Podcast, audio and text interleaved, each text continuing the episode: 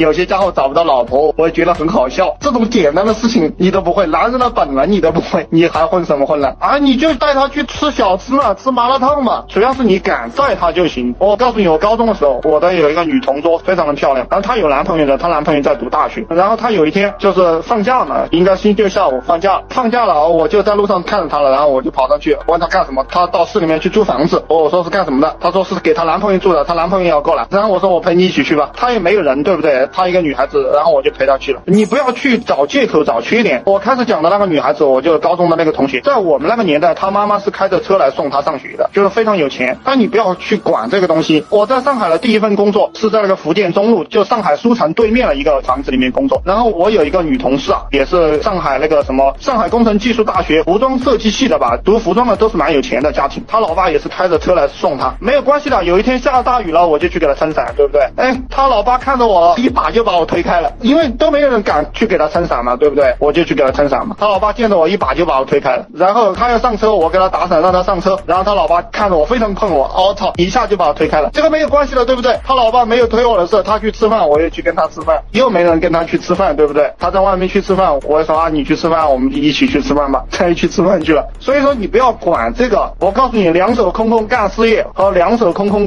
女人是一样的。就如果你什么都没有能搞到女人，那你这个人就能创业成功。